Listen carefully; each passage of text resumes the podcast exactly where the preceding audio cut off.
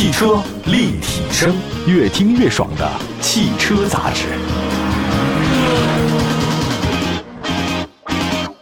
欢迎大家收听，这里是汽车立体声啊，又到了节目时间。今天呢，在节目里跟大家说的一件事儿，各位应该很关注，就是四月份的国内汽车投诉的排行榜，有比亚迪两款车型排名前两位了。好，我们一会儿接着细细的说啊。那么车之网呢公布了今年四月份的国内汽车投诉排行及分析报告，一共四月份共受理车主的有效投诉信息超过万件，一万一千七百七十七宗，连续第三个月投诉量破万，也是年内月投诉量的最高纪录了。那现在啊，这四月发现很多的车型出现阶段性投诉量异常的增多，刷新了这个历史最高纪录，而且超过七成的榜单车型出现了投诉量环比的一个上涨。分析一下，看这个典型投诉问题啊，有什么仪表台开裂、部件老化、影音系统故障，这个出现频率特别的高，这都是质量问题。而且这些投诉呢，主要集中在部分的日系车型。听过三月份的就知道了，丰田呐，是吧？另外，四月份榜单车型所涉及到的服务问题呢，集中在价格变动、变相收费和系统升级。说是当初你免流量，给我很多优惠，结果现在都没有，销售欺诈吧？那这些集中在一些部分的自主品牌啊。四月份整体来看，它的自主品牌投诉量和投诉占比都提升了。这一方面说明就是自主品牌卖得好，但是呢，这个投诉量也确实挺多，超过五成。那么合资品牌投诉量和投诉占比呢是有所回落。那除了美系呀、德系品牌以外，其他各个国别的这个品牌的投诉量环比是有所上涨的。比如说谁上涨比较多呢？法系车，法系品牌的投诉量比上个月大增一点四倍。当然，主要它之前可能也。卖的少，投诉量不大，但四月份居然成为投诉涨幅最大的国别品牌法系车，什么车型呢？东风标致四零八。另外呢，再看一些日系吧，日系的品牌投诉量也一直在增长，投诉呢集中在部分的丰田车型。具体来看是日系品牌两千三百零四宗，德系品牌一千八百二十二宗，美系品牌呢是一千零三十九宗，法系品牌三百四十三宗。欧系品牌一百七十七宗，韩系品牌占一百三十宗，韩系品牌占比比较低。从车型属性来看的话呢，小型车投诉量呢是迎来大爆发，环比暴涨六点四倍，投诉增量呢来自一部分的自主品牌车型。那此外呢，紧凑车呢这个月份出现了很多增长。有意思的是什么呢？紧凑车投诉量大，但是中大型车哎投诉量低了。我们来看数据啊，SUV 投诉量是四千多宗，紧凑车呢两千五百多宗。中型车是两千两百五十六宗，小型车九百九十二宗，中大型车八百四十二宗，微型车一百二十一宗，MPV 车型是一百二十宗，微面三十七宗，大型车十四宗，跑车五宗。跑车有投诉的吗？这个这少见这个啊，这个买跑车不多啊。四月份纯电动车的车型投诉量首次突破两千宗啊，投诉占比呢比三月份提高九点四七个百分点。此外呢，是插电式混合动力车型投诉量出现明显的增长。投诉增量集中在部分自主品牌车型，我们来看吧。具体数据呢是说，汽油车投诉量七千七百六十八宗，占比百分之六十六，这个还是比较高。汽油车卖的还是多啊。纯电动车投诉量是两千六百六十八宗，占比百分之二十二点六七。插电混动车型投诉量五百一十四宗，占比百分之四点三七。油电混动是四百四十七宗，占比百分之三点八。增程式是一百四十三宗，占比百分之一点二一。那还有一个汽油加四十八 V 的轻混是一百七十七宗，占比百分之一点五。总体来讲，还是汽油车投诉量大，纯电动车还是少。如果我们来看具体问题有哪些的话呢？咱们分四大类吧。啊，一个是质量问题、服务问题，还有其他问题和综合问题。那么其他问题，我发现真的是爆发式的增长了。主要呢，这个增量来自于部分的自主品牌的新能源车。那我们稍后呢具体说吧。比如说车身附件和电器投诉量特别大。占比百分之六十一，主要是因为现在车里面它不仅仅是汽车的东西，还有很多电子的东西。这个电子的东西吧，有的时候它这易耗品，它有寿命，包括像受到环境影响容易坏，它这个投诉量很大。那么发动机和电动机的投诉量占比百分之十三，你看这个就比那个百分之六十一的那个车身附件和电器少太多了。变速箱就更低了，变速箱占比百分之十点八，这个投诉量。转向系统投诉量占比百分之四点八。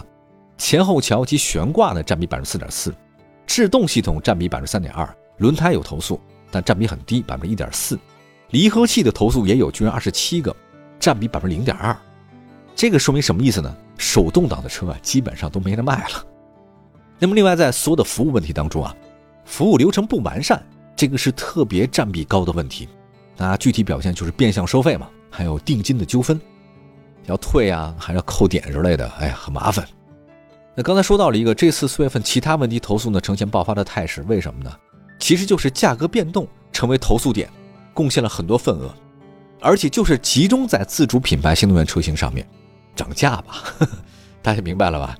不过有时候你降价太多，他也投诉你，比如说房地产就是如此哈。那么稍微的休息一下，一会儿呢我们具体说说车型吧，大家比较关注啊，哪些车型它的问题到底是哪个？我们一会儿为大家好好介绍，马上回来。汽车立体声，汽车立体声，欢迎大家的关注。今天呢说的是四月份国内汽车的投诉排行，我希望这期节目大家都应该关注关注，都是说车的一些缺点和问题。有些定价的问题呢，这个可能是花钱能解决的，但是很多其他的问题的话，就包括了很多态度方面的元素。首先说一下前几名吧。四月份啊，这个投诉量比较高的前两位是什么车呢？都是一个厂家，比亚迪。比亚迪旗下两款车型海豚和元 Plus 呢是榜单前两位，一个呢是投诉三百五十四宗，一个是两百九十八宗。他们的投诉还真不是质量问题啊，就是说花钱能解决的，就是价格变动和变相收费。举例说吧，像一个那个海豚车主啊，他说厂家变相降价，要求补差价。一位二零二三款的四百二十公里的自由版的车主说，他是今年三月十三号提的新车呀，买前一直说全国一口价我不讲价，近一两个月也不会降价，结果一提车，他马上一个月就降了五千八，而且对我刚买的车主啊，他没任何补偿，这就是降价投诉的，沟通四 S 店也没结果。其实那个元 Plus 呢，也是因为降价被投诉。那一位2022款430公里的豪华版车主说了，买车的时候，那个 4S 店比亚迪说了啊，这个承诺我们新车不降价。但是同样是四月份提车，他说有的人价格比我优惠。这个车是变动价格，我们认为是这样的，不仅仅是纯电动车，燃油车很多也是如此。而且在很多地方发现同一款车，你在不同店优惠呢，完全不一样。那至于说有些经销商呢说跟您讲了，我们承诺不降价，这基本上不太可信。厂家的价格调整，您说一个 4S 店的普通的销售员他能知道吗？他都不是一个系统的呀，对吧？厂家是厂家，经销商是经销商，而且更何况是经销商一个卖车的工作人员，他怎么知道厂家的事儿呢？我觉得他们店总都不知道吧。所以人家跟你说不降价，就真不降吗？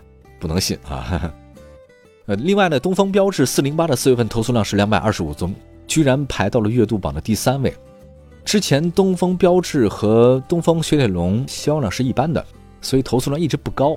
这次投诉的问题是价格变动和烧机油，车主就说了，购车时承诺保价一年，他没有兑现，啊，也是说一年我不降价，结果你还是降了。一位二零二二款的一点六 T 追光版的车主说，广东的啊，各大四 S 店优惠补贴两万呢。那优惠活动是满天飞，可是我打电话给神龙公司，他们说完全不知道，他们说是当地经销商做的优惠活动，那跟厂家没关系。然后呢，他打电话联系购车的经销商，哎，他说这是武汉当地政府给的补贴。哎呀，这个事儿啊，怎么说呢？好吧，丰田锐志皇冠的四月份投诉量是一个一百三十六宗，一个是一百三十二宗，第四、第五位。典型投诉问题是仪表台开裂、部件老化，这是老问题，之前有多次出现。极氪零零一投诉量一百三十二宗，跟皇冠呢排第五位并列。问题呢是座椅故障和影音系统故障，之前有出过这种事儿。吉利星越 L 四月份投诉量一百零一宗，排第七位，主要的问题是宣传不符合后视镜故障。有一位二零二一款的二点零 TD DCT EVO 的那个两驱旗舰版的车主说，他说吉利汽车销售公司啊宣传承诺什么最后一公里无人泊车、车机五 G 网络，它这两项功能。从吉利星越 L 上市，他说到现在就没见过更新，而这个车主很有心哈，他这个通过后台查到具备无人自主泊车功能了，并且更新时间停留在二零二二年十一月二十六号，但是后续没有再更新了。车主说，当时买车的时候看中的性价比，看中的是最后一公里无人泊车，看中的是车机五 G，但是截止到目前，确实多个版本都迭代了，但是没有出现上市时候承诺的最后一公里无人泊车。五 G 网络等等，有些时候吧，这个承诺它不到这个纸面上，哎，尤其是他是店大欺客，人家就这么说不给你搞，你好像也很难，也很难投诉的是吧？不太容易。另外还有一位呢，二零二一款二点零 T D D C T EVO 两驱尊贵版车主呢，遇到质量问题。他说的是什么呢？二月份购车到现在出现两次车机死机，全景影像系统、影音系统没法正常使用，车辆中控起包，这个是质量问题。长安 CS 五 Plus 四月份投诉量八十四宗，排名第八位，问题是系统升级问题、导航问题。一汽丰田皇冠陆放投诉量六十九宗，排第九位，问题是影音系统故障。长安 UNI-K 致电 IDD 四月份投诉量六十七宗，排第十位，问题是变速箱的顿挫，疑似减配。这个车上时间不长啊，没几天啊。有一位二零二二款蓝鲸 IDD 一百三十公里一点五 T 卓越车的车主说呢，第一次厂家召回，更换了低压过滤网，也更换了旧的变速箱机油，但后面出现严重的顿挫。他呀去当地四 S 店师傅试驾以后呢，同样发现顿挫很严重。随后呢，这位车主说，在我的疑问下，更换了全新的变速箱油和过滤网，他现在顿挫感好点了。但是他也说，我这车有失速的问题，他是已经抓了那个行车数据啊，也没给我答复，不知道是什么原因。这车主很专业哈。还有一位202款蓝鲸 IDD 一百三十公里 1.5T 尊贵版的车主说了，变速箱异响，四 S 店换了一个全新的，故障还在。四 S 店说只给更换一个变速器，有问题他也不管了。另外，长安 UNI-K 四月份投诉了五十八宗，排名第十一位，问题呢依然是系统升级和导航。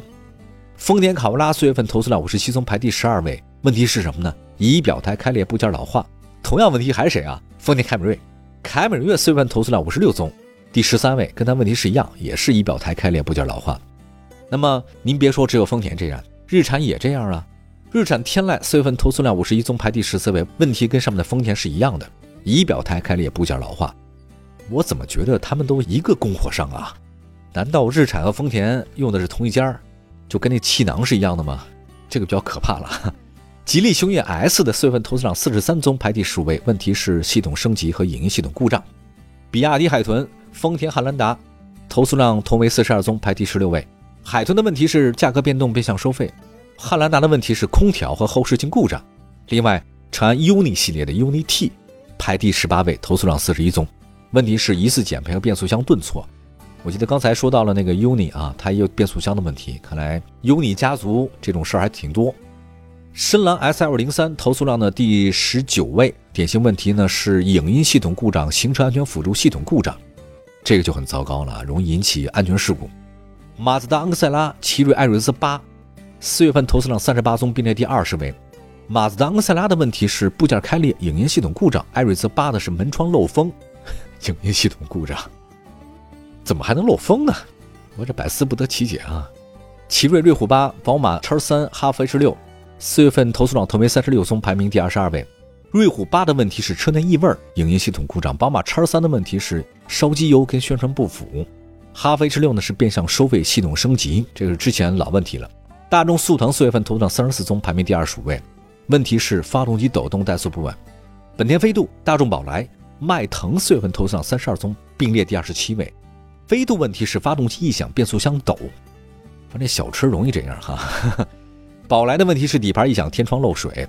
迈腾的是变速箱的这种电脑板故障和变速箱顿挫。那么还有丰田雷凌四月份投诉量排名第三十位，投诉量三十宗，问题是变速箱顿挫、轮胎开裂。雷凌倒没有出现部件开裂的事儿哈，可能还是新车。这次的榜单当中啊，比亚迪两款车型位居前两位，而且他们不是因为质量问题，而是因为降价。这个买涨不买跌啊。另外还有一个排名第三的，居然是标致四零八，让人也是觉得好像跟之前完全不一样啊。一个月怎么换这么多问题？